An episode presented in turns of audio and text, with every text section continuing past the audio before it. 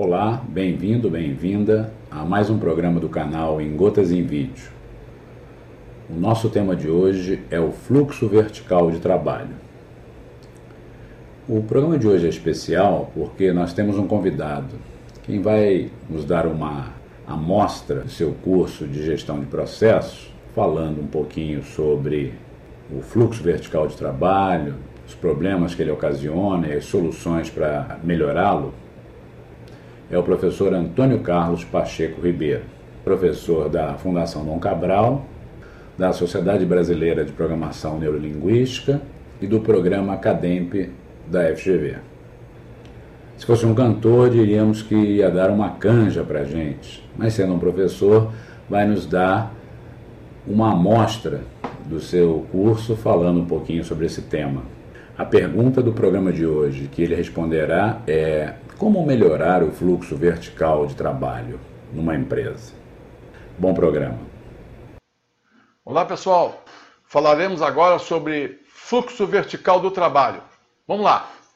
É, normalmente esse tipo de estrutura é encontrado em empresas tradicionais que trabalham por função.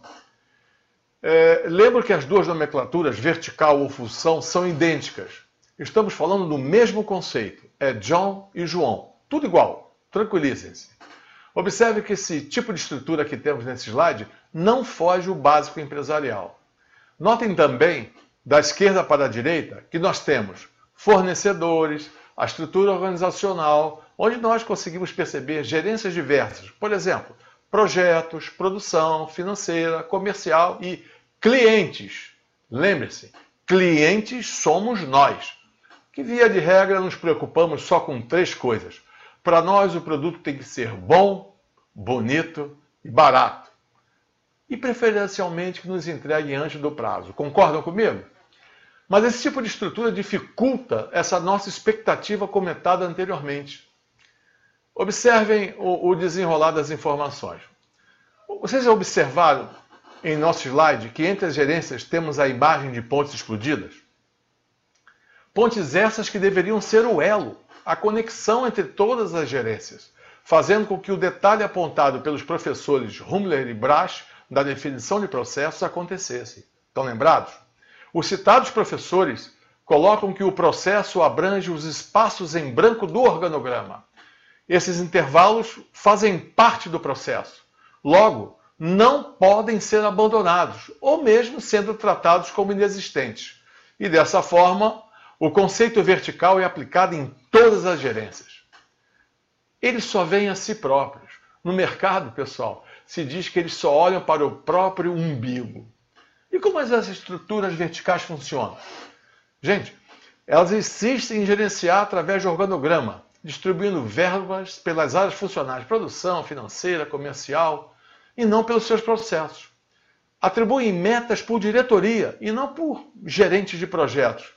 É a velha história do umbigo que comentamos anteriormente.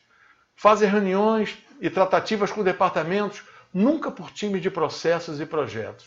A maior preocupação está nos recursos. Qual é meu CAPEX? Quando vou receber? Quanto vou receber? As necessidades dos clientes? Hum, nem sei como fico. Tudo bem, vocês podem até dizer, ah, Antônio Carlos, e os resultados da empresa? nem pensar. Mas as gerências sempre afirmam: meu departamento vai muito bem, obrigado. É comum, pessoal, em nível gerencial, quando é solicitado para explanarem o seu trabalho, tipo, me diga aí, como é o negócio que vocês desenvolvem? A visão descrita é o organograma, a hierarquia, ao invés de refletir seus clientes, fornecedores e seus produtos.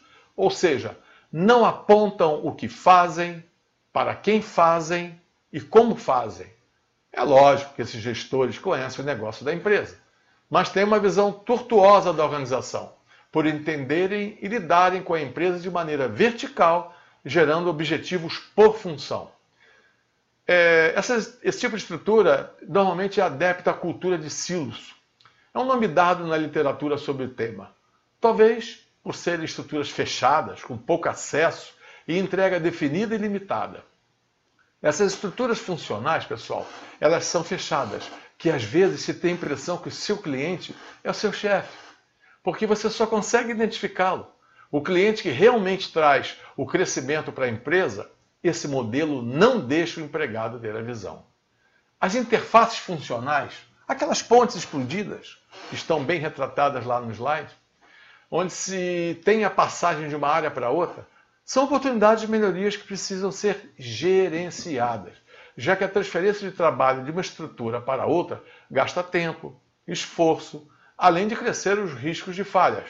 Poxa, Antônio Carlos, pelo que você falou aí, então devemos estar acabando com tudo que é estrutura vertical ou por função. Não, não, pessoal, nada disso. As áreas funcionais continuam. Não sou favorável a passeatas dessa que vemos na televisão. Ão, ão, ão, abaixa a estrutura por função. Ou mesmo, au, au, au, a funcional. Nada disso. A, a, a dimensão vertical é necessária, é importante. Ela mostra como os profissionais são agrupados nas empresas, por ter eficiência operacional e relacionamentos existentes. O que muda é a forma como essas dimensões funcionam. Eu vou deixar aqui algumas orientações para a mudança do fluxo vertical que estamos tratando, para o próximo passo, que vai ser o fluxo horizontal. Para a futura mudança, como sugestão, deveríamos realizar as seguintes ações: treinamento, estudo específico, similar a esse que estamos fazendo agora. Temos que começar a culturar as pessoas, senão fica difícil elas te ajudarem. Elas não sabem o que vão fazer. Temos que incentivar a montagem de processo, aumentando a visão processual. Vamos sair do umbigo, vamos começar a ter visão sistêmica. Vamos criar times multifuncionais que serão responsáveis pelos desenhos e redesenho dos processos. Tornar o mapeamento dos processos condição obrigatória no tratamento do dia a dia da empresa.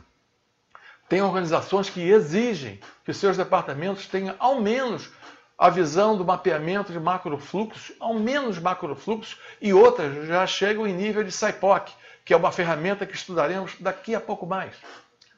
É interessante também é, criar, estimular fóruns de integração de processos, para você interagir com seu outro colega que você nem o conhece, de outra área, de outra localidade, de outro estado, mas que todos têm o mesmo objetivo, vocês estão na mesma empresa, lembre-se disso. Indicadores-chave de processo tem que ser conhecido por todos, divulgado da empresa. Todo mundo tem que saber o peso do seu trabalho e o resultado que está sendo entregue. Melhorar a comunicação entre os níveis hierárquicos.